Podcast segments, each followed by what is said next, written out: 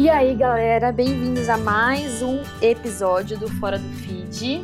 Hoje nós estamos. Eu só tô assim, eu não sei se você sabe, Fran, mas eu só tô com um convidado de peso. Desde que eu voltei com o podcast, foi Léo, foi Roberta Vicente, foi mais alguém. Ai, meu Deus, eu tô falando isso, eu não lembro o nome do convidado. tô com uma lista de outras pessoas também que vão participar, a da Purpose Paper, e agora você. E eu tô muito feliz, gente, de receber a Fran aqui. Vou deixar ela se apresentar, mas só para expressar minha gratidão e minha admiração pelo trabalho dela, que também é escritora. A Francine Walsh topou estar tá aqui com a gente conversando. A gente vai ter um bate-papo muito legal hoje sobre espiritualidade, vida espiritual pós-maternidade. Mas assim, para você que não é mãe também, se você quiser aprender com alguém que incentiva a ter uma vida espiritual ativa, eu acho que a Fran é uma ótima pessoa para você escutar. E, isso, Fran, muito, seja muito bem-vinda. Se apresenta aí, fala um pouco de você, Obrigada. quem você é, de onde você veio, para onde você vai, o que você faz. é um Globo Repórter, né? é. Então, obrigada, Fer, por me ter aqui no seu podcast. Uma alegria. É, para quem não me conhece, meu nome é Francine Veríssimo Walsh. Sobrenome esquisito é porque eu casei com uma americana. Então, eu tô aqui nos Estados Unidos há seis anos, em novembro. Veríssimo é um nome brasileiro? Veríssimo? É, Veríssimo é do Brasil, né? Veríssimo é, é de quando eu ainda estava solteira. Você sabe qual que, é a, a, origem de Veríssimo? Então, Veríssimo em si, eu já ouvi que é italiano, uhum. tipo, Vero, né? De verdade. E eu já ouvi que é português, então não sei, na verdade. Hum. Sou uma péssima, péssima conhecedora da minha, da minha história mas o Walsh é do meu marido. E aí eu acho engraçado porque às vezes quando as pessoas vêm na capa do livro, eu falei para as editoras que eu queria Francine Veríssimo Walsh na capa do livro, porque eles estavam fazendo Francine V. Walsh. ah, gente, sério? Não vai saber que eu sou brasileira. Eu quero que saiba que eu sou brasileira. Então, Nossa, eu é verdade. Francine Veríssimo. Porque Francine... Mas Francine é um nome que tem nos Estados Unidos? Tem. Tem? Tem, bastante. Eu não sabia que Francine... É um nome de velha, na verdade. Como é que fala em inglês, é Francine? É tipo... Francine. Francine. Nossa, eu jamais saberia. Pois é, é o nome das mulheres mais velhas. Só que aqui nos Estados Unidos eu vou. Eu, ninguém me chama de Francine, me chamam de France. Ah, igual o país, tá. né? França. Mas enfim, meu nome é americano, porque eu moro aqui há seis anos. Eu casei com o Bo, que é americano. Mas eu cresci no interior de São Paulo. E aí eu cresci é, numa igreja, cresci cristã, tecnicamente, mas eu não me converti realmente até os 16. E aí, com 16, eu realmente me converti. É uma grande história que vai. uma longa história que vai estar no meu próximo livro, inclusive. Ah, é? Que Mas, para resumir, basicamente, com 16 foi quando eu realmente é, reconheci a minha necessidade de Cristo, né? E, e o quão pecador eu sou. E aí, desde então, eu tenho estado na internet. No começo, Fer, eu acho que eu tinha. Eu sempre quis ser escritora, né? Então, o meu sonho, assim, de infância era ter meu nome na capa do livro, Nossa, ter meu livro na Saraiva. era assim o meu sonho da vida. E aí, eu acho que a internet era uma forma de fazer isso e alcançar um pouco além do que eu poderia se eu estivesse escrevendo meu diário, né? Então, pelo menos os meus primos liam e tal, os meus amigos.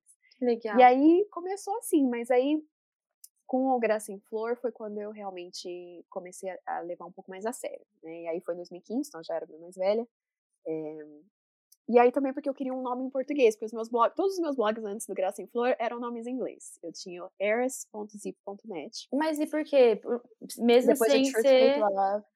Porque, ai, eu não sei, Fernanda. Eu não, ai, Sério? Você, você tinha uma coisa já com inglês? É, a pessoa acha que ela vai ser super cool, né? Ah, Nossa, eu não sabia.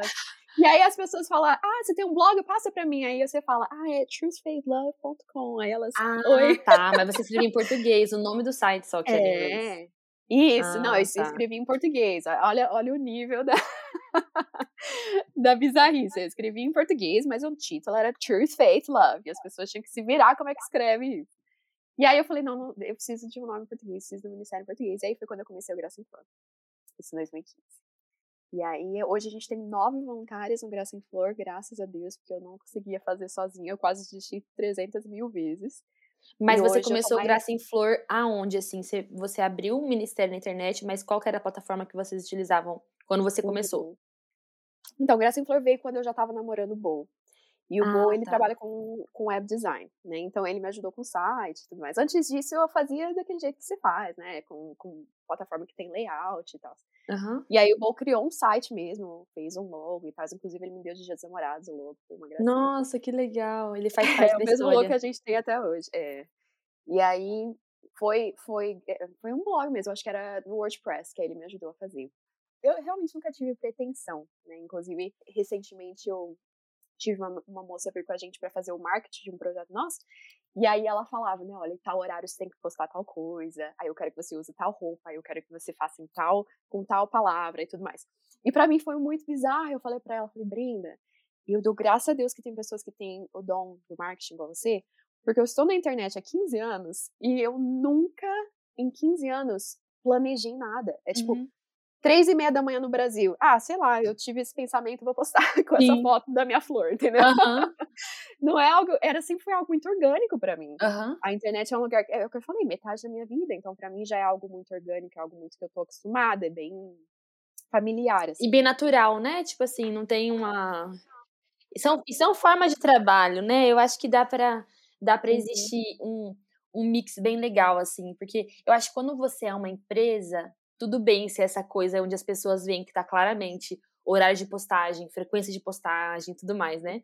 Mas acho que quando isso vem de uma pessoa, é legal ter esse mais ou menos, né? Tipo assim, tá, eu não vou, sou escritora, também não vou postar um texto uma hora da manhã, porque se eu trabalho como escritora, eu quero que as pessoas, não que Leia. milhões de pessoas, mas que o meu público consiga encontrar minha postagem, né? Então, assim, Uhum. encontrar um, um meio meio termo termo. aí, né? Mas aí, como é que começou o blog a crescer? Foi assim, causa de textos? Aí foi chegando Uhum. mais gente? Como é que foi? Começou a ter mais voluntário também? Uhum. Então, aí foi muito de Deus mesmo, porque eh, eu não lembro se a gente teve assim um turning point, sabe? Um momento em que não, não teve, eu não tive, nunca tive nenhuma postagem ou um vídeo que foi assim, uou, viral, de repente, ou do dia pra noite tinha centenas de milhares. Ah, eu acho que foi um crescimento orgânico também, de ah, compartilha aqui, compartilha ali e tal. Uhum. Eu acho que ficou maior foi quando eu comecei a falar, eh, comecei a, a, a criticar a- aquilo que na época eu chamei de feminilidade açucarada. Eu acho que foi aí Ah, que eu tá. comecei a ficar um pouco mais conhecida pelo bem e pelo mal, né? Uhum. Porque aí eu fiquei mais conhecida pelas meninas que falaram, nossa, eu nunca tinha pensado nisso, de fato, eu sinto que eu concordo com você. E aí também teve a galera do, do pushback, né? A galera do, não, isso aqui tá errado, isso aqui não é Bíblia, e, e isso aqui é feminismo, enfim, whatever, um monte de coisa, né? Então eu acho que foi aí que foi um pouco maior do boom. Mas isso foi quando a gente já tava com uma equipe. Então, pra Ah, voltar onde tá. tava a equipe. é, eu tava fazendo tudo sozinha, como eu falei, e, e era só um, um- um hobby, por assim dizer. Não, não era um trabalho, não fazia dinheiro, não tinha um tempo só pra isso, era tipo no meu horário livre. Só que eu tava muito cansada, eu tava muito cansada. É, era, É porque era é, o nosso o tempo vai bastante. nisso, né? Você usa do Sim. seu tempo, querendo ou não, né? Da- do- E da sua energia emocional, né? Da sua energia intelectual, da sua energia espiritual. E eu acho que especialmente da sua energia emocional. da troca com a, as a internet pessoas, é né? terra de ninguém, né? Uhum. E o pessoal fala o que quer e, e responde o que quer e, e você se sente meio que no holofote, mas de uma maneira meio negativa. Com certeza. Ahn, e aí eu tava muito cansada e eu falei, eu vou desistir, não quero mais. Isso depois que já era o, Graça, já era o Graça em Flor, então depois de 2015. E aí foi quando eu conversando com uma amiga, a Dani, e aí ela falou, Fran, eu tava lendo sobre o sogro de Moisés, e quando Moisés queria desistir, e Deus manda o sogro dele pra falar, olha, você precisa delegar. E foi, foi de Deus, assim, porque aí foi o momento que eu falei, eu preciso delegar. Sim. E aí o que aconteceu foi, eu, sou, eu não sei se você, eu acho que você é muito diferente de mim nesse sentido, que você parece ser bem assim, você tem a ideia, você deixa a ideia amadurecer, aí você aperfeiçoa a ideia até ficar do jeitinho que você quer. Eu sou assim, eu tive a ideia hoje, amanhã eu já tô fazendo. e aí eu falei, ah, então vou abrir um, vou abrir um formulário pra quem quiser ser voluntário. Dia seguinte, eu tinha aberto um formulário. Mas aí, deu Aí- certo. Pra minha surpresa, teve centenas de meninas que queriam se vo- voluntariar ao tempo, não tava pagando nada Nossa, voluntariar para escrever pro Graça em Flor. E a gente não era famoso nem nada, então era tipo assim, Sim. ah, vai ser minha abertura para virar escritora. Era só umas meninas que queriam servir a igreja brasileira. E aí foi muito de Deus. E aí a gente tem uma equipe até hoje, algumas meninas vieram, algumas meninas foram para outros projetos que Sim. para elas. Algumas estão desde o começo com a gente. pra Nossa, que legal. tá. Quantos anos? Você tem que fazer uma festa de 2025, 10 anos Graça em Flor. Você vem pro Brasil, você conf... todo, ideias, conferência Graça em Flor. Se quiser, pode me convidar Vou com todo amor e carinho. Pronto, já tá feito. Ó, Fernanda Vice Conferência Graciela. Nossa, mas Nossa, que legal, Fran, porque não é assim. É. Por mais que muita gente fale assim, ah, é muito fácil manter uma coisa pela internet, né? Tipo assim, Nossa, no conforto da internet fácil. da sua casa, né? E você manter. Uhum com constância, postagem, textos, pensar em coisas para abençoar a vida das pessoas é uma coisa que desgasta do nosso, né, nosso tempo, do nosso intelecto, das nossas emoções, como você falou. Mas legal. Hoje, Fer, ainda hoje, nesse dia, eu recebi uma mensagem de uma menina que uma menina que mandou uma mensagem falando Francine, você precisa parar de se dar rótulos que, que você não tem. Você não é missionária só porque você vai falar na conferência e você não é teóloga só porque você lê livro de teologia. Hum. E aí eu tava pensando, ponderando sobre esse comentário bastante desnecessário, né? E aí eu tava pensando que, meu, a, a internet, ela é um campo missionário. E tem muita gente que demoniza a internet. Ah, porque cristão não devia nem ter Instagram. Isso é uma perda do nosso tempo. Mas você e eu, a gente sabe que a internet é um campo missionário. Ah, com certeza. Porque a gente que tá na internet tentando falar de Cristo, a gente tá batalhando lutas espirituais tanto quanto os missionários que estão fazendo exatamente a mesma coisa uhum. num contexto geográfico físico, né? Sim. Então, é, a, o desgaste emocional que eu falei, espiritual, físico, de tempo, tudo que a gente investe na internet, que o pessoal pode olhar de fora e talvez pensar, ah, influencer, ah, tá. Ou muito fácil, só pegar o celular e mostrar o, o, rostinho e acabou. Tirar uma selfie bonitinha. Gente, é, eu tenho certeza que tem gente que tá fazendo assim, e ok, é a vida, é a vida e a escolha deles. Mas eu acho que a gente que tá fazendo para Cristo, a gente vê como um campo missionário, a gente vê como um tempo que a gente investe pro reino. Então, é... E são coisas assim, eu sempre fico assim. É... Eu lembro que quando eu comecei, eu tive algumas pessoas assim, meio próximas meio do ciclo, assim, que até zoavam tal. E eu ficava muito em paz, assim, eu falava, Deus, faça a tua vontade através dos textos e vídeos. Eu nunca vou saber a quantidade de frutos. Lógico que a gente tem feedback de vez em quando e tal, uhum. mas o mais importante entre aquilo que as pessoas acham ou não acham é que pessoas uhum. te conheçam. Então, ponto. Tem aí três gente me falando, ai, nada a ver essa Fernanda. Ah, tá, tá bom, beleza, então. Se, uhum. se por detrás disso, né, desses comentários, lá na casa das pessoas tem pessoas sendo abençoadas, transformadas pelo evangelho, pronto. Uhum. e eu nunca vou ficar sabendo, uhum. talvez, né? Vou morrer sem uhum. saber. Uhum. Mas o Senhor sabe, e esse é o propósito dele, que coisas aconteçam na vida das pessoas. Então, vamos embora, vamos continuar, né? Vamos continuar Exatamente. fazendo, né? Com nossos olhos fixos em Cristo e, e deixar que Deus faça o trabalho dele. Uhum. E há apenas pessoas, né, que enxerguem a internet dessa forma, porque acaba que todo mundo usa. Todo mundo usa. Uhum. Uns usam, enfim, para ficar fazendo esse tipo de coisa, olhando o que os outros estão fazendo e falando, nossa, isso aqui não tem nada a ver uhum. tal. Né? Podia uhum. estar pegando seu celular, então, fazendo outra coisa com isso. Mas Deus, que Deus tenha graça, né, sobre nossas vidas de saber utilizar, porque é uma coisa Uhum. Muito, vixe, é muito complexo. Daria pra gente gravar um podcast só pra falar sobre relação com a internet. Eu adoro tá. esse assunto.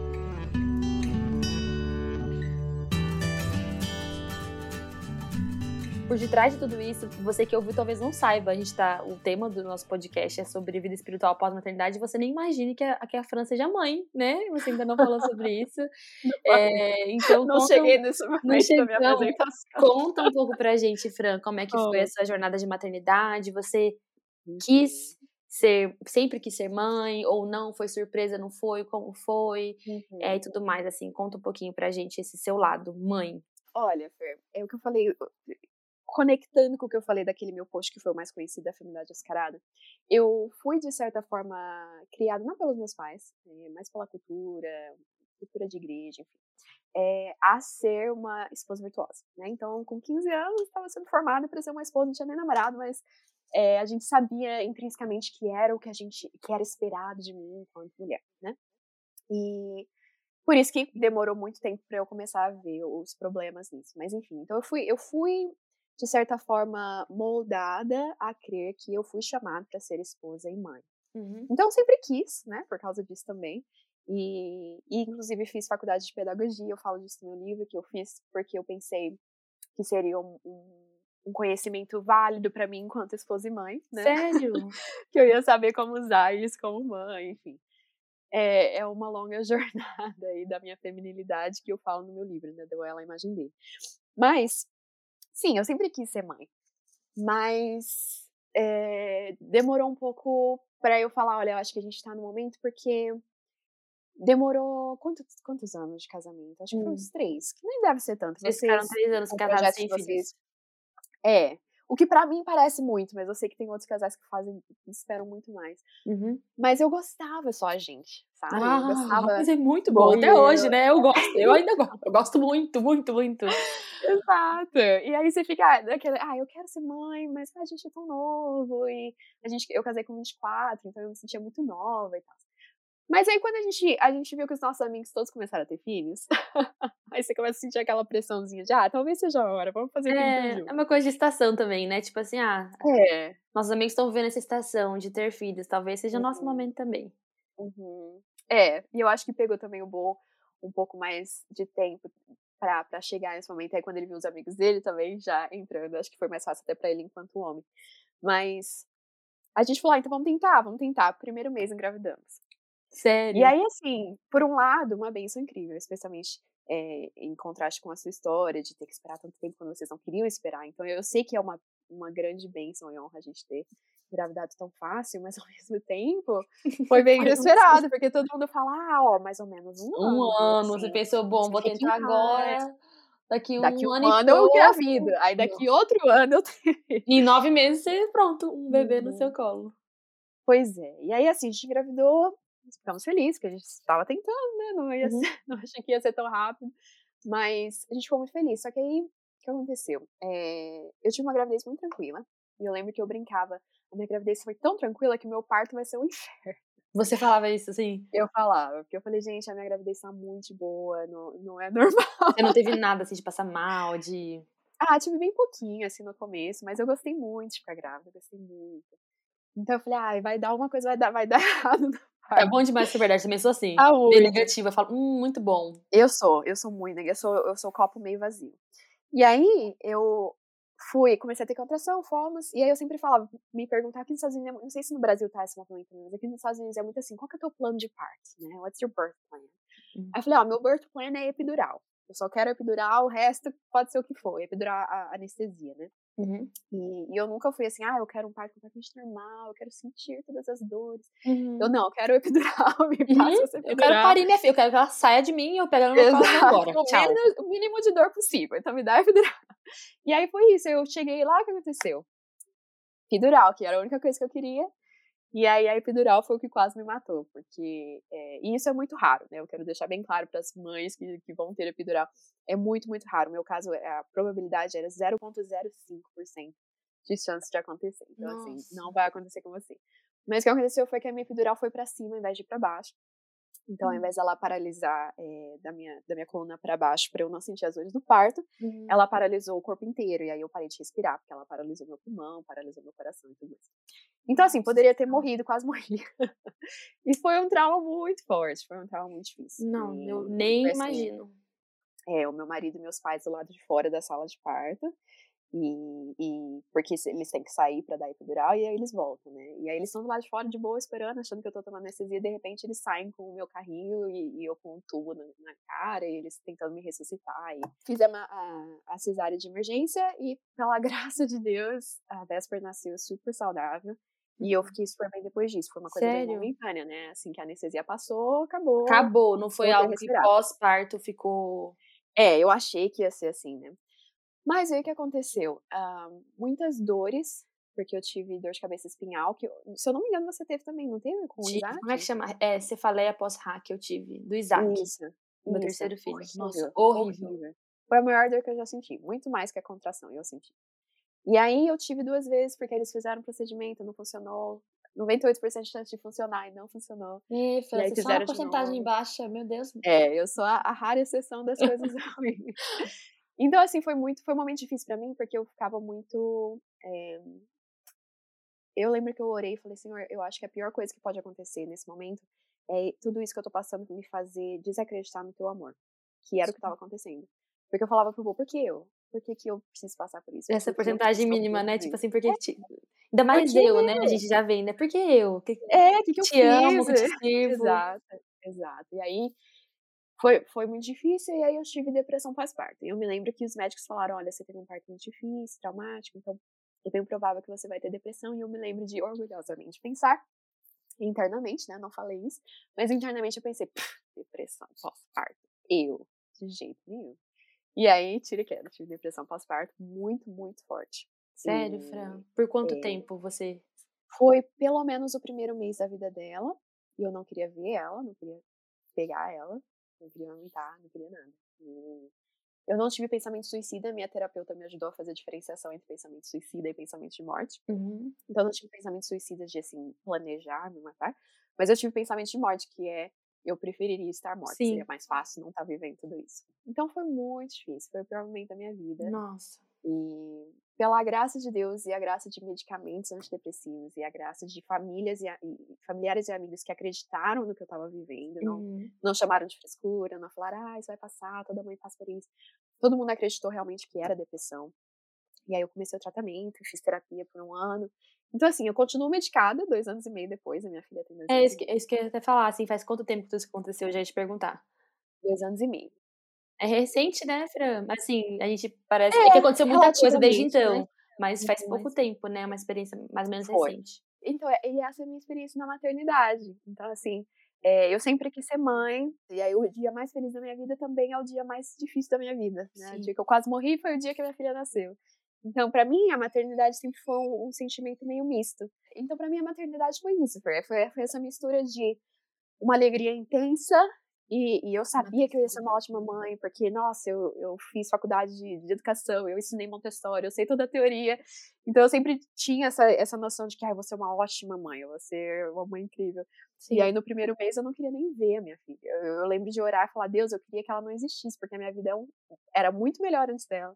E eu sabia, enquanto eu falava essas coisas, que ia ter um momento em que eu ia amar ela mais do que qualquer coisa. Uhum. E esse momento veio. Sim. Mas antes de viver esse momento, eu me senti muito culpada por ter esses pensamentos, sabe? Sim. Porque, ai, que mãe que não quer ficar com filho. Então, assim, faz parte da minha.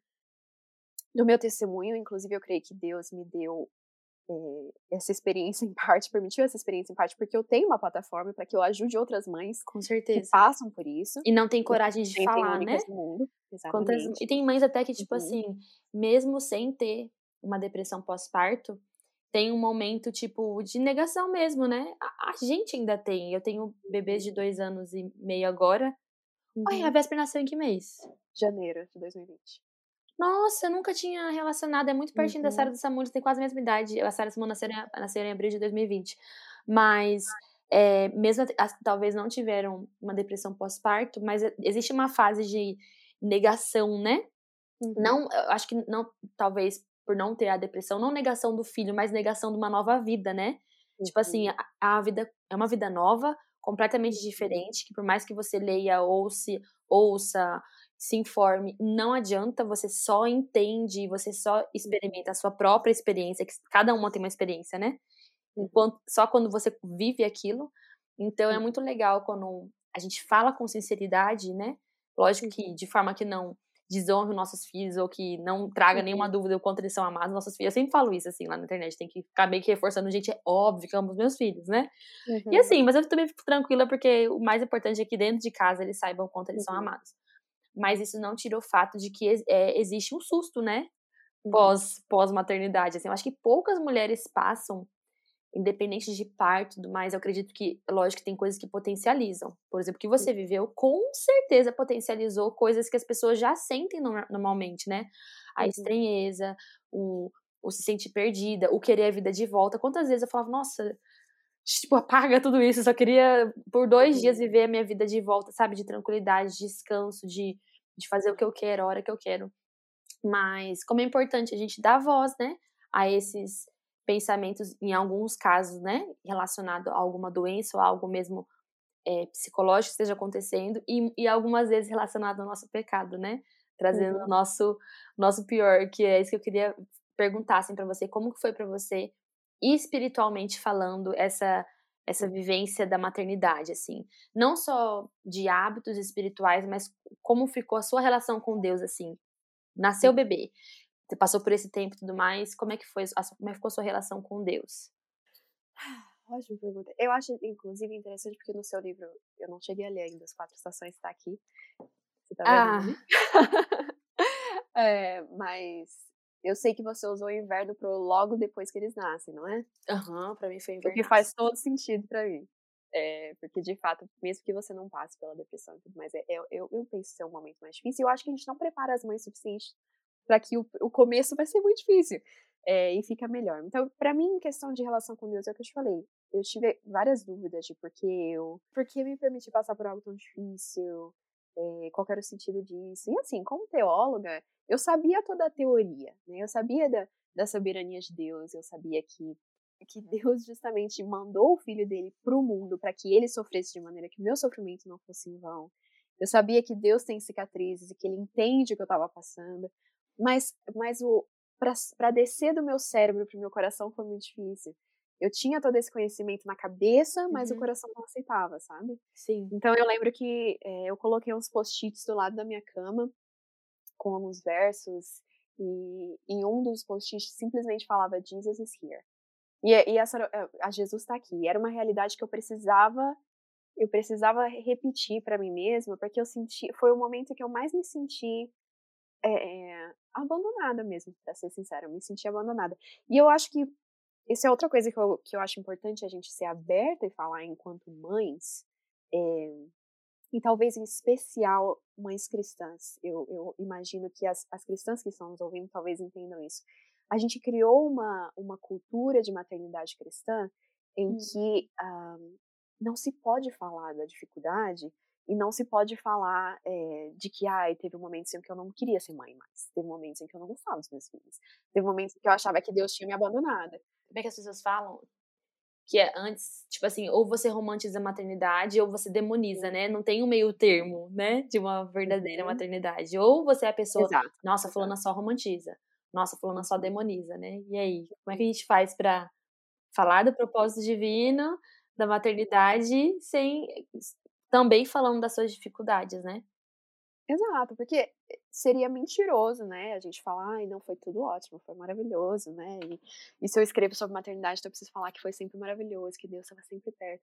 E não é verdade, né? Eu me senti bem abandonada mesmo naqueles momentos. E, e o engraçado é que se a gente olha para pro, os Salmos, na Bíblia, que está registrado na palavra de Deus, é, são vários relatos do salmista falando: Deus, onde é que você está? Uhum. Por que, que você está permitindo isso? Por que, que eu tenho que passar por isso? E a gente não acha que a gente tem o direito de chegar a Deus com os nossos sentimentos, né? Então, eu não diria direito, o privilégio de chegar a Deus com os nossos sentimentos. É, então, e não é uma difícil. murmuração vazia, né? Eu acho muito diferente quando você fica só num. Você entra num mar de murmuração ali, você, você meio que vai só se afundando mais, a diferença de você questionar, né? Deus, Deus, eu, porque eu realmente quero saber o que o Senhor pensa sobre isso.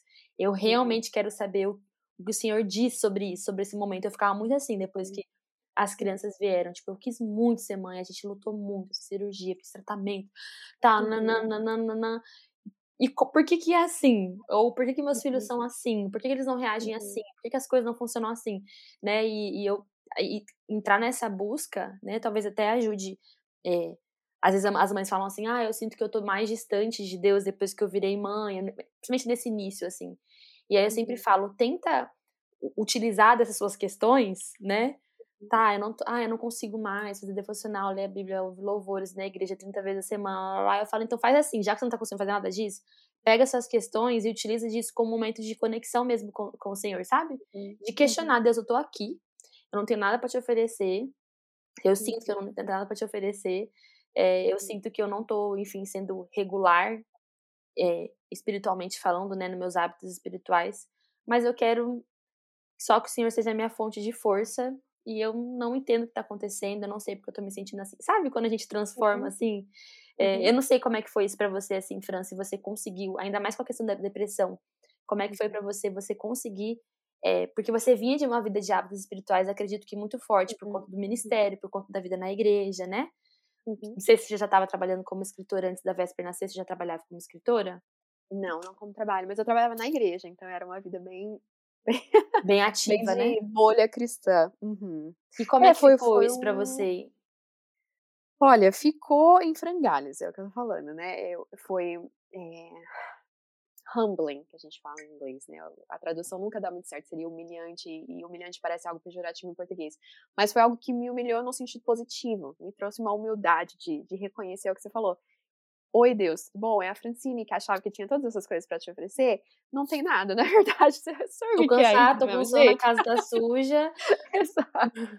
É, e foi muito precioso, sabe? E hoje eu falo que foi muito precioso. E eu acho difícil a gente chegar no momento de ver a ansiedade e a depressão como, como bênçãos, porque elas nos, elas nos arrancam todas as, as um, todas as coisas que a gente acha que, que nos fazem dignas, que nos fazem. Ah, Deus, claro que Deus me quer como filha, porque eu tenho isso, porque eu tenho aquilo. A depressão e a ansiedade, elas arrancam tudo. Você fica completamente nua diante da presença de Deus.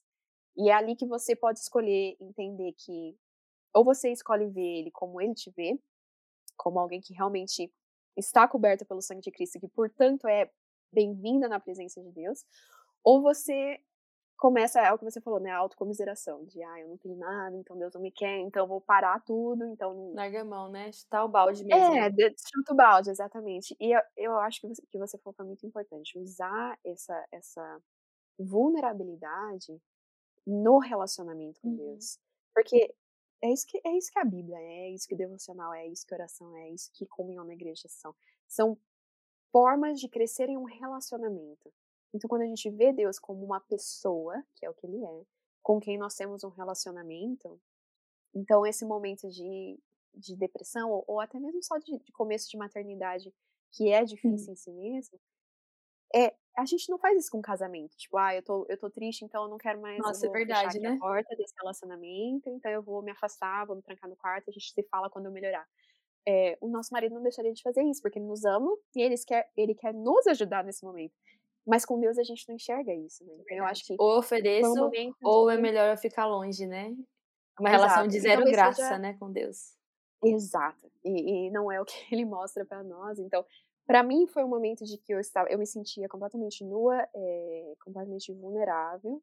E eu senti Deus me pegar no colo igual um, um bebê recém-nascido. E eu acho que foi muito bonito, inclusive, o momento, né? Porque quando um, quando o remédio começou a fazer efeito e eu amava segurar a véspera na madrugada, eu realmente comecei a amar e, e amamentar na madrugada e tudo mais, eu, eu sentia que era exatamente aquilo que Deus estava fazendo. Nossa, que legal. Esse, esse processo de nursing, como a gente fala em inglês, que é uma palavra que eu acho que, que é, funciona melhor. Que é esse cuidado de, de, é de um pai com recém É nutrir, né? De nutrir. Exato, exato, exato. Que legal, então, mas, um mas você teve você teve isso, assim, Fran, de você passar alguns meses sem coisas que você fazia antes, de hábitos espirituais, leitura da palavra, devocional, enfim, frequentar a igreja, uhum. coisas assim. Você teve meses que você não, não fez nada disso mesmo, e aí depois você conseguiu voltar. Como que foi voltar? O que, que te ajudou? Assim, como é que foi? Uhum. Eu acho que eu tive, novamente, humildade é a palavra. É, eu sempre fui uma pessoa muito orgulhosa, e, e, eu sempre fui uma pessoa muito orgulhosa, inclusive nos meus atos espirituais, né? Então, para mim era foi, foi um processo de humildade de reconhecer que o que parecia pouco era suficiente que o meu pouco era suficiente então que para mim é, simplesmente ouvir um provérbio naquele dia ouvir o áudio do provérbio porque eu não conseguia nem parar para ler é, era suficiente que as orações que eu fazia enquanto eu amamentava enquanto eu cuidava enquanto eu ninava eram suficientes que Deus não estava sentado lá e falando olha Hum. Faltam 15 minutos para você fechar o ciclo de hoje para eu te abençoar hoje, tá bom? É uma hora, então falta cinco. Deus não estava esperando isso, né? E acho que a maternidade o que me ensinou muito em relação essa questão de ver o devocional, as, as disciplinas espirituais que a gente chama, né? Oração, devocional, leitura da Bíblia, mas é, como relacionamento, foi pensar, e essa analogia sempre me pega, se a minha filha ela começasse a lavar a louça, ou ela começasse a limpar a casa, ou fazer qualquer coisa desse tipo, e eu falasse, Vesta, por que, que você tá fazendo? Ela falou, ah, eu tô limpando a louça pra você me amar, você me ama agora? Eu ia ficar completamente devastada. Eu ia falar, eu sou uma péssima mãe, essa criança não entende que eu amo ela incondicionalmente, é. Ia quebrar o meu coração ver a minha filha tentando comprar um amor que para mim é completamente incondicional. Uhum. E a gente não entende que é exatamente assim que Deus se sente quando a gente fala pra ele, ah, Deus, você viu que eu, eu tô assim, acabei de ter um neném, mas eu vou ler um, um salmo aqui, tá que é pra você continuar me amando. Ah, é verdade. E Deus fala, meu amor, não é assim que a gente, que a gente se relaciona. Então, para mim foi um processo, Fer. Teve alguns meses, sim, de, de eu aceitar, acho que foi mais uma questão de aceitação própria, de que era ok eu simplesmente ter pequenas, pequenas sementinhas de momentos de de pequenas é, disciplinas, um pequeno né? cultivo, isso, de continuar o cultivo da disciplina, mas sendo realista, uhum. Né? Porque com uma criança de três meses, eu não conseguia fazer o que eu faço hoje com uma criança de dois anos. Ah, e a gente entra muito nessa, né? Tipo assim, a gente tá com uma criança de três meses, a gente fala, nossa, eu nunca mais vou conseguir fazer uma devocional, eu nunca. A gente sempre tem essa. Eu sempre falo, é uhum. incrível como o primeiro ano do bebê tem esse poder de nos trazer uma perspectiva eterna sobre algo que é completamente passageiro, né? Tipo assim, meu Deus, eu uhum. nunca mais vou sentar e comer e tranquila com meu marido. A gente fica com uma. Tomar banho. É, né? Quando as coisas aqui, a gente tá aqui conversando, né? Gravando esse uhum. podcast. Uhum. Não sei onde vai despertar agora, mas meus filhos tá estão. Tá dormindo. Tá dormindo? Ai, que tá. bênção. Tá. até melhor, que meus filhos estão espalhados aqui pela cidade.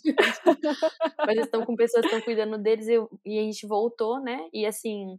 É, e o Senhor também tem misericórdia. A, a gente esquece que, que que o Senhor também tem misericórdia da gente nesse tempo. Não que eu acho que Deus ele quer que a gente nunca mais volte, né? A uhum. nem voltar, mas é que a gente nunca mais tenha hábitos uhum. espirituais e que a gente volte a estudar a palavra ou faça coisas que a gente fazia antes. Eu acho que não é isso que Deus quer da nossa vida. Tipo assim, ah, mudou para sempre, mas não precisa voltar nunca mais. Não é isso. Mas eu acredito uhum. que existe uma misericórdia de Deus sobre nossa vida muito grande. Ele entende essa estação. A gente precisa entender também, uhum. né? Ele tá entendendo. Quem não tá entendendo é a gente. Ele já sabia que a gente ia passar uns dois anos aí meio que. Por exemplo, eu não sei você, eu sinto que agora eu tô começando a entender as coisas, tipo assim, que eu consigo olhar para esses dois anos e falar: ah, foi isso que aconteceu, era isso que eu tava sentindo. Até o, o, as primeiras quatro estações, esse livro que eu escrevi sobre maternidade, ele nada mais é do que. Ele não é soluções para ninguém, não tô nenhuma solução. Ele nada mais é do que um. Bleh, entendeu? É isso que eu tô sentindo, não tô entendendo nada. E é, é, ele é um livro mais que serve mais como outras mulheres lerem e se identificarem de tipo assim, ai que bom, não sou eu que só, não sou só eu que tô sentindo isso, ai que bom, não sou só eu que penso isso. E agora eu consigo enxergar as coisas com mais maturidade. Uma vez a, a Roberta Vicente, que é nossa também colega de trabalho, né, de trabalhar com escrita, internet e tudo mais, ela falou uma coisa muito legal que eu nunca mais esqueci, que é que nós, eu, você, ainda mais que a gente tem da mesma idade, nós somos mães de. Nós somos mães com dois aninhos de idade. Sabe essa misericórdia que a gente precisa olhar sobre a gente? Eu não sou uma mãe. Eu não sou uma mãe que tem 20 anos, já é uma mãe adulta já, na experiência, sabe? Eu ainda sou uma mãe bebê. E espiritualmente falando, eu ainda sou uma mãe bebê também, sabe? É, na questão de retomar mesmo os passos espirituais, rotinas espirituais, vida na igreja e tudo mais, assim, eu acho que muitas vezes falta essa misericórdia. A gente que vem de um contexto cristão, de atividade na igreja, de vida devocional, de oferecer, escrever livro, gravar podcast, gravar vídeo, tá sempre, né, sendo esse, esse canal, né, para as pessoas, enfim, de estar em serviço, a gente acaba perdendo esse olhar, e não é nem um olhar folgado sobre a situação, de tipo, onde a gente se senta e fala, ai, quer saber, que nem você falou, né, de chutar o balde. Mas é um olhar misericordioso de tipo assim, a gente vai se entendendo. Um dia a gente vai conseguir sentar numa cadeira de novo, né? E olha só o tanto de trabalho que você está fazendo hoje em dia, que tenho certeza que você lá nos seus dois meses de véspera, você jamais imaginou que dois anos e quatro meses depois você estaria, hoje em dia, né, com, com projeto frutíferas, com Graça em Flor, com dois livros publicados, tipo, você jamais chutaria isso, né? Uhum. E é, é essa falta de é. misericórdia é. mesmo que nos traz essa visão.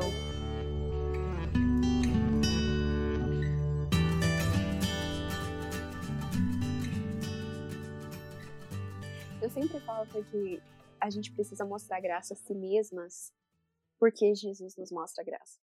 E é engraçado porque quando a gente corrige a Vesper, e aí quando ela tem umas atitudes mais não gentis, a gente fala, Vesper, por que, que a gente tem que ser gentil? Aí ela fala, porque Jesus é gentil comigo. Ah, e, aí, é, e é sempre uma recordação para mim mesma. Por que, que eu tenho que ser uhum. gentil comigo, comigo mesma? Porque Cristo é gentil comigo. E eu acho que talvez a gente, eu não sei você, mas eu tenho uma personalidade de ser muito dura comigo mesma. Hum, é. Qual que é o nosso signo mesmo? diz que agora o signo do crente é o temperamentos, diz que. É, ah, me, então, me é falaram. O crente, é, o Enneagrama. Mas é, a minha personalidade é muito de ser dura comigo mesma. E, e aí lembrar que Cristo é manso e humilde comigo, me ajuda a ser manso e humilde comigo mesma. E eu acho que especialmente as mães, a gente, esse negócio de culpa maternal, culpa, culpa materna, enfim, é algo muito, muito real. A gente vai uhum. sempre olhar para outra mãe e achar que ela tá fazendo melhor. A gente vai sempre olhar para os nossos filhos e achar que a gente não tá fazendo o suficiente. E assim, três dias atrás, eu tava chorando lavando a louça porque eu falei, Deus, eu não tô fazendo nada da maneira que eu gostaria de fazer. Escrever não tá sendo como eu queria. Ser mãe não tá sendo como eu queria. Ser esposa não tá sendo como eu queria. Eu não tô sendo uma boa amiga, não tô sendo uma boa filha. Sabe aquele momento que você fala, não tô fazendo nada direito. É, e eu tava chorando lavando a louça. E a Vesper tava atrás de mim brincando com a boneca dela. E aí ela começou a cantar pra boneca dela. Isso enquanto eu tava orando, falando: Deus, eu preciso sentir o seu amor. Eu preciso sentir a graça que o Senhor mostra pra mim, que eu não tô mostrando pra mim mesma. E a Vesper atrás de mim começou a cantar: Jesus loves me, this I know. E aí, a hora que chegou no refrão, que geralmente é, geralmente é Yes, Jesus loves me, que é assim Jesus me ama, ela começou a cantar Yes, Jesus loves mama. Mentira! De, de verdade. Ela Sério? cantar Sim, Jesus ama a mamãe. E assim, do nada. Foi, eu, eu contei pro Bo e a gente quase começou a chorar juntos, porque foi assim, um espírito Nossa geração mesmo, né? Usando a minha filha para me lembrar ali naquele momento o quanto ele me ama mesmo quando eu sinto que eu tô fazendo tudo exatamente o oposto do que ele queria que eu fizesse. Então, assim, maternidade precisa ter graça. É, é, eu acho que a palavra da maternidade deveria ser graça. A gente precisa mostrar graça para nós mesmos. Nós estamos fazendo o nosso melhor. Nós somos exatamente as mães que os nossos filhos precisam. E o nosso relacionamento com Deus não é baseado no quanto de tempo a gente senta na Bíblia. Na performance, né? A gente não precisa performar para ninguém, né? Assim, não precisa, na verdade, nós só precisamos performar para Deus, né?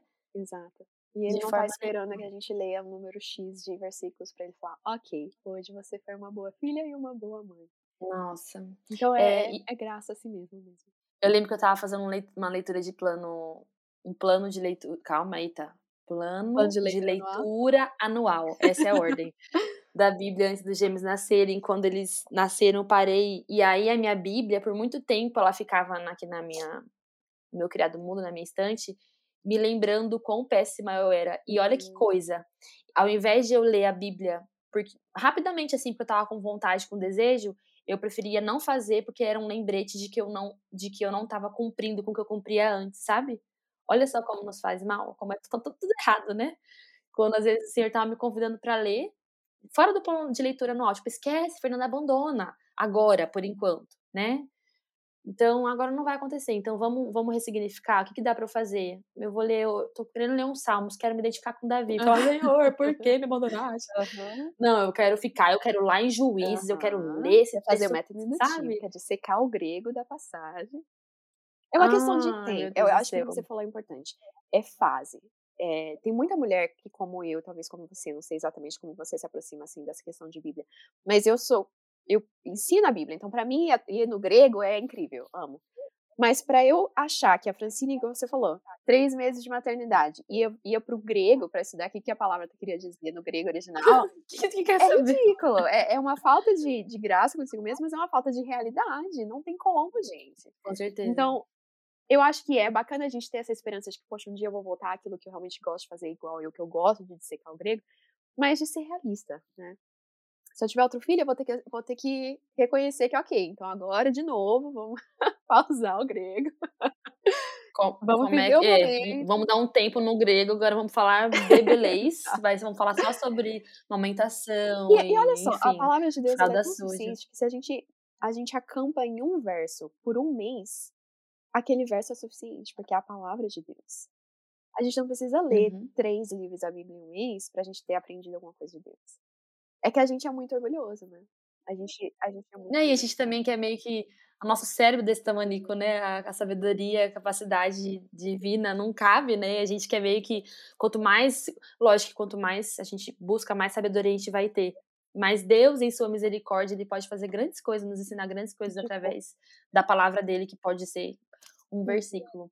Fran, e é, dito tudo isso, para quem não sabe, a Fran, eu vou falar então um pouco por você. Ela tem dois livros, ela é a imagem dele, que é um livro sobre feminilidade, e um outro livro chama Bem Sei Que Tudo Podes, temos um neném ao fundo chorando. É, Aí a maternidade. Que é... Pois é, pelo menos só tem um. Quando começa os três, a gente teria que parar aqui. E o outro é o Bem Sei Que Tudo Podes, que é um romance uhum. cristão. E, paralelamente a isso, tem o Ministério Graça em Flor, tem a Véspera, tem o Bol e tem o Bol, tá certo. Bol, Bol. E paralelamente, paralelamente a isso, a Fran lançou um projeto recentemente muito legal. Inclusive, para você que está ouvindo esse podcast, a Fran é uma das pessoas que a gente selecionou para participar do projeto Mães Empreendedoras. Então, ela apresentou o projeto dela para a gente, que ela vai explicar um pouquinho agora que é o Frutíferas, e a gente achou o projeto muito legal, a gente acha que vai ser algo que vai acrescentar muito na vida de vocês. E eu acho que ele é uma boa resposta para você que ah, Fer, mas eu quero, eu, tudo bem, estou vivendo um momento difícil, mas eu quero de alguma forma dar algum passo em direção a uhum. voltar a ter estudo bíblico, a enfim, me aproximar de Deus. E eu acho que o Frutífera, ele é um, um, uma boa ferramenta uhum. para mulheres que estão que estão buscando isso. Então, fala um pouquinho para a gente, Fran, como surgiu a ideia do projeto, o que, que é o projeto, Frutíferas, hum. enfim, conta, conta. tudo. Olha, o Frutíferas é um sonho que eu tinha há muito, muito tempo, mas não tinha nome e nem tinha formato. Era, era simplesmente o sonho de ver as mulheres brasileiras conhecendo a Deus. É, eu acho que esse sempre foi o meu sonho de estar na internet há 16, 15 anos, é, mas eu nunca soube colocar exatamente ele em palavras, né? Mas eu tenho uma paixão por ver as hum. mulheres brasileiras entendendo mais sobre quem Deus é, e ao entender mais quem Deus é, entender quem elas são e qual é o papel delas no mundo, e como é que elas podem viver de maneira que elas é, tragam benefício ao redor delas para a família, para a comunidade, para a igreja, para onde elas estiverem. E foi por isso que eu escrevi o Ela a Imagem dele, né, que, que a, a ideia é justamente essa também. O subtítulo diz a, a identidade feminina à luz do caráter de Deus, então a minha ideia era quem é Deus e a gente entendendo quem ele é, então a gente pode entender quem nós somos quanto mulheres. E eu acredito que a gente só conhece mais quem Deus é quando a gente vai àquele lugar em que Deus escolheu se revelar, que é a palavra. Ele poderia ter escolhido se revelar de muitas outras maneiras, mas ele escolheu se revelar pela palavra. Então eu acredito que a Bíblia, ela é não só a palavra de Deus, mas ela é a carta de amor de Deus. E eu acho que qualquer mulher que, que tem um, um marido, um namorado, alguém que elas amam é, quando eles escrevem uma carta de amor, é algo que a gente tem como um tesouro, né? algo muito precioso. E a gente precisa uhum. enxergar a Bíblia dessa forma, não como um, um, livro de teoria que a gente vai, como eu falei, para dissecar, para dissecar igual um sapo e entender Deus como se ele fosse um sapo, mas uma carta de amor uhum. do amado das nossas almas a nós. Só que ao mesmo tempo, a Bíblia ela é um livro, ela é um, um documento literário uhum. que precisa ser compreendido num contexto certo, com os métodos certos, da maneira certa, para que ele não fique perigoso, para que a gente não comece a ler qualquer versículo e achar que ele é pra gente, as meninas de 2022. Uhum. Então, eu acredito que é necessário a gente saber se aproximar da Bíblia é, como um documento literário, ao mesmo tempo que a gente se aproxima da Bíblia enquanto uma carta de amor. Então, Frutíferas, na verdade, ele foi um culminar desse meu desejo de ensinar a Bíblia. É, e um culminar que fosse uhum. não só benéfico para as meninas da igreja brasileira, para as cristãs do Brasil, mas também para mim, né? Porque eu, eu creio de todo uhum. meu coração que a igreja ela foi criada para que várias pessoas é, e eu não tirei essa voz da minha cabeça, né? A gente vê isso em todas as cartas é, dos apóstolos. A igreja foi criada para ter diferentes pessoas com diferentes dons. E se a gente uhum. a gente negligencia o uso dos nossos dons, a gente está indo contra aquilo que Deus fez a gente para si. Então, eu acredito que Deus me deu uhum. o dom do uhum. ensino da palavra e que eu estaria negligenciando esse dom se eu não ensinasse a palavra. Entretanto, eu também uhum. acredito que Deus me deu o privilégio de cuidar da minha família e, e, esse é o meu maior ministério. Então, eu fiquei nessa, nesse negócio, e isso de voltar à maternidade, né? Eu nunca achei que eu fosse ser uma working uhum. mom. Eu achei que eu ia ser uma dona de uhum. casa que cuida dos filhos e que não que não trabalha fora, e aquela coisa é que eu te falei, que eu fui criada para achar que esse era o ideal. Então, quando Deus falou, uhum. não, Francine, na verdade eu quero que você use os seus dons. Enquanto mãe, eu tive que aprender a encontrar esse, esse equilíbrio. E eu acho bacana que você trouxe a questão das mães empreendedoras, porque eu acredito que toda mãe empreendedora, ela tem que encontrar esse equilíbrio. Como é que eu posso usar aquilo que eu creio que Deus me deu como boa mordoma daquilo que Deus me deu, uhum. ao mesmo tempo em que eu continuo sendo a mãe que minha filha precisa, que minha filha precisa. Então, o Frutíferas, ele me permite fazer os dois. Porque ele é o primeiro material, assim, pago do Graça em Flor. E que me demorou Sim. 2015 para 2022, quanto que é? Sete? Sei lá. Sou péssima de matemática. Sete anos. Demorou sete anos para eu aceitar que era ok que as pessoas pagassem por algo que a gente Paguem, produziu. Né? Então, assim, por sete anos a gente produziu muita coisa bacana de graça. E aí me demorou esse tempo todo, e me demorou uma conversa é, com um missionário aqui nos Estados Unidos, ele veio jantar aqui em casa, e eu tava conversando com ele, ah, eu me sinto sempre nessa, nessa dificuldade, nessa tensão entre, entre o evangelho ser uhum. gratuito uhum. e ao mesmo tempo eu tô dando tanto do meu tempo. É eu preciso também, né, sustentar minha casa, né, trazer alimentos, é, roupa, enfim, né, uhum. sustento pra minha casa. E aí ele falou, Francine, você nunca pediria a um pastor ou a um missionário para trabalhar de graça. Você nunca ia pedir isso. Você precisa. E é exatamente o que a menina do, do Instagram me falou hoje, né? Ele falou: você precisa se ver como uma missionária. Você precisa se ver como alguém que está ensinando a palavra de forma ministerial. E Alguém está pagando por isso, né? É essa pessoa... E que o trabalhador é digno do seu salário. Então, ou a sua família vai, vai pagar por isso, porque você vai dar um tempo e energia que eles deveriam receber, ou você vai deixar que as pessoas que têm sido abençoadas por esse ministério invistam isso. nesse ministério. Então não foi nem só por mim, porque a gente tem uma equipe inteira agora do Frutíferas. É, inclusive algumas das nossas voluntárias agora finalmente recebem pela energia que elas Não, isso é muito legal, né? Poder abençoar financeiramente, né? E de, assim, tirar o dinheiro desse lugar é, endemonizado, né? E trazer para um lugar santo, uhum. um recurso, o recurso, o recurso vem do Senhor. Que, que bênção, né? Exatamente. E essas meninas estão investindo na, na vida espiritual delas investindo num projeto que elas acreditam, num ministério que elas acreditam. Então, assim, foi, tem sido muito de Deus. Foi, foi, foi, algo assim que eu, é o que eu te falei, eu sou muito, um dia eu sonho, no outro dia eu já tô fazendo. E foi exatamente isso. O Bo falou, ah, vamos começar uma plataforma, acho que seria uma forma ótima de você fazer isso.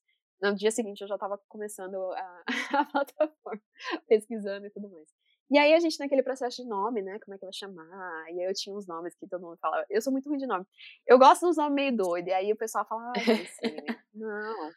É, igual o Iago, quando eu, quando eu falei o nome que eu queria pro livro, ele falou, não, não vai é? Ah, conta, conta então, pra gente assim, exclusividade. É. Qual era o nome dela, a imagem dele que você queria? Olha, eu queria sem flores na capa. É, com S, não sei. Não, peraí, sem flores de quê? Não entendi. Sem flores na capa. O nome do livro? Ah, tá, você estava falando da, capa... da capa. Eu, eu, queria um livro sem flores. Não, exato. Sem flores na capa, é o nome é. do livro. O ah, nome ah, do livro. E a ideia era assim, eu era muito, eu era muito contrária aos livros de, de teologia escrito por mulher que tinha. Todo livro de teologia escrito por mulher tem flor na capa. Ah, e aí entendi, eu falei, botar uma entendi, flor na capa.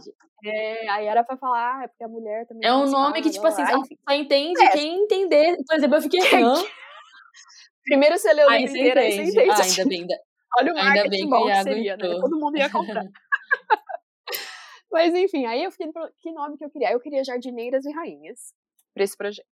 E aí o povo falou, nossa, não, parece coisa que você coloca em camiseta, né, Jardineiras. Ai, meu, nome do projeto. E aí eu fiquei orando, orando, e aí Deus me deu o nome Frutíferas. Muito bom. Veio, Excelente. Obrigada. que veio de Colossenses que, que o apóstolo Paulo ele ora para essa pessoa, ele diz, olha, a minha oração para vocês é que vocês continuem crescendo em conhecimento de Cristo e que isso faça vocês frutificar. E essa é a minha oração para as mulheres brasileiras, que ao crescer em conhecimento de Cristo, elas frutifiquem. E a ideia de frutificar é o quê? Você gera algo que vai ser benéfico para os outros. Né? Uhum. A árvore ela gera frutos não para si mesma, ela Sim. gera para o benefício dos outros. Então essa é a ideia do frutíferas, é que não somente ele seja positivo para nós, dentro da plataforma, para o nosso próprio crescimento espiritual, uhum. mas para que seja produtivo e, e benéfico para quem está ao nosso redor, nossa família, nossa igreja, nossa comunidade, nossas pessoas que trabalham com a gente. E eu falo muito dentro da plataforma para as meninas, eu não quero que elas sejam lagos, eu não quero que a água pare nelas, eu quero que elas sejam rios, que estejam fluindo aquilo que elas estão aprendendo. Então, o meu sonho Fer, é que essas meninas estejam aprendendo na plataforma e passando para a igreja local. E por causa do Frutíferas, as igrejas locais do Brasil vão ter mulheres capacitadas teologicamente para ensinar outras mulheres e que o discipulado aconteça, que foi o que Deus, o Cristo nos mandou fazer na grande comissão, né? Que a gente faça uhum. discípulos. Então, basicamente, esse é o meu sonho é, de por que, que o Frutíferas existe. E hoje o Frutíferas, assim, é, como ele funciona? O que, que é o Frutíferas? Ele é um, um clube, certo? Para as pessoas participam Isso. de um clube o Frutíferas, ele é, um clube, ele é um clube de assinaturas, e aí eu queria que ele fosse, que a gente tem que falar de maternidade, as mulheres têm muitas etapas na vida, algumas mulheres elas estão com muito tempo e que elas podem sentar e, como eu falei, dissecar o grego, né? Uhum. E aí tem um espaço para isso, que são as aulas bíblicas comigo, então a gente fez primeira Pedro, agora a gente vai fazer segunda Pedro, e a gente vai verso por verso, então é, cada verso é explicado no contexto, a gente vê o contexto histórico da época, a gente vê o contexto do autor e tudo mais. Então, isso é para as mulheres que, que querem sentar e assistir aulas de 40 minutos e falar: olha, eu estou no momento da minha vida em que eu quero entender verso por verso o que, que a Bíblia está dizendo. Mas tem também para as mães, para as mulheres ocupadas, para as mulheres com dois serviços, para as mulheres que não têm tempo. É, a gente tem os devocionais escritos, que as escritoras do Graça em Flor fazem. Então a gente tem é, 10 devocionais escritos todo mês com temáticas diferentes. Nossa, a gente que já legal. teve ansiedade e depressão, foi um dos temas, e a gente teve também uh, Eclesiastes. Né? Ela fez um devocional sobre Eclesiastes, foi muito bacana. Então, isso para o pessoal que assim, ó, eu vou sentar de manhã, eu tenho 10 minutos, eu vou ler esse devocional. E aí a gente tem o Clube do Livro, que é, a gente tem um encontro por semana, e é, é elas vão pelos capítulos, e, e, as meninas, as hosts, elas chamam as meninas dentro da plataforma para conversar junto nos vídeos e tudo mais.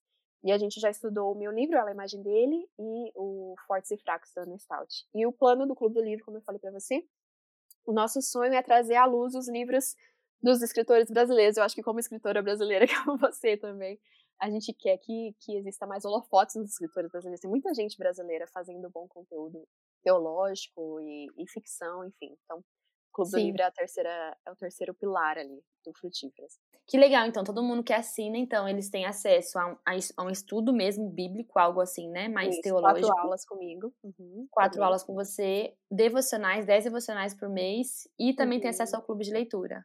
Muito Isso, legal, tudo, Fran. E tudo junto, é. Tudo isso pelo preço, que é uma parte bem importante, que eu achei isso muito legal, pelo preço Uhum. de R$24,99 por mês. R$24,99 por mês, gente, pelo amor de Deus, que preço ótimo, assim. eu achei muito legal, Fran, porque a gente realmente precisa começar. Eu acho que são duas coisas que a gente, como consumidor de um, de um conteúdo assim, precisa enxergar. Um, a gente é, tem dificuldade, às vezes, de investir na nossa vida cristã, né? Sim. Então a gente tem muita facilidade de investir em roupa, comida, outras coisas, mas uhum. acho que como a gente vive uma cultura de igreja que as coisas são entre aspas gratuitas, a gente uhum. tem a gente olha o dinheiro até mesmo de uma forma não santa nisso, né? Eu quero usar uhum. do meu dinheiro para, para o meu crescimento espiritual. E 24,90 24, 90, 24,99. 24,99, uhum. né? Que, que isso não é nem um sanduíche aqui no Brasil, mais isso. e, uhum. e segundo, a gente começar a apoiar o trabalho de pessoas que têm se dedicado a fazer um bom trabalho, né? Para a glória de Deus. Então, muito legal. Quando você falou, nossa, eu achei, achei super, super legal. É, e dá para ver que cê, cê, é uma coisa bem feita, né? né? Tipo assim, muita gente faz assim, ah, uma coisa que vai me dar um retorno financeiro, já tem um público aqui, então vou fazer de qualquer jeito, mas é algo que vocês têm, né? Feito com excelência para a glória de Deus e, Uhum. e você me contou um pouco, né? Que tem dado certo, fico muito feliz, muito legal esse projeto. Eu espero que você que esteja, você que está ouvindo e ficou com interesse de saber um pouco mais sobre o projeto, entender um pouco mais, vocês podem ir no Instagram da Fran. Se quer falar, Fran, aproveita aí e divulga suas Uhum. redes sociais, do projeto também. Nesse podcast, eu vou colocar o link do, do Frutíferas, vou colocar a arroba da Fran e tal, e vou colocar o link do Frutíferas para quem quiser ter interesse em conhecer um pouco mais, ou até mesmo assinar. Como é que funciona, Fran? Se alguém quiser participar para conhecer, tem como cancelar a assinatura? É tranquilo? Uhum. É, cancela a assinatura a qualquer momento. É. Uhum. E aí o site é frutíferas.com, sem acento. Ah, chiquérrimo, adoro, assim, uma coisa bem minimalista. É que é meu, entendeu? A marca é minha, tudo com, pronto. Ah, filha, depois do truthfaithlove.wordpress.com eu aprendi a minha lição. e, boa, foi uma benção na sua vida mesmo, viu? Ah, foi, várias maneiras. E ele tá junto com você nessa, nesse projeto?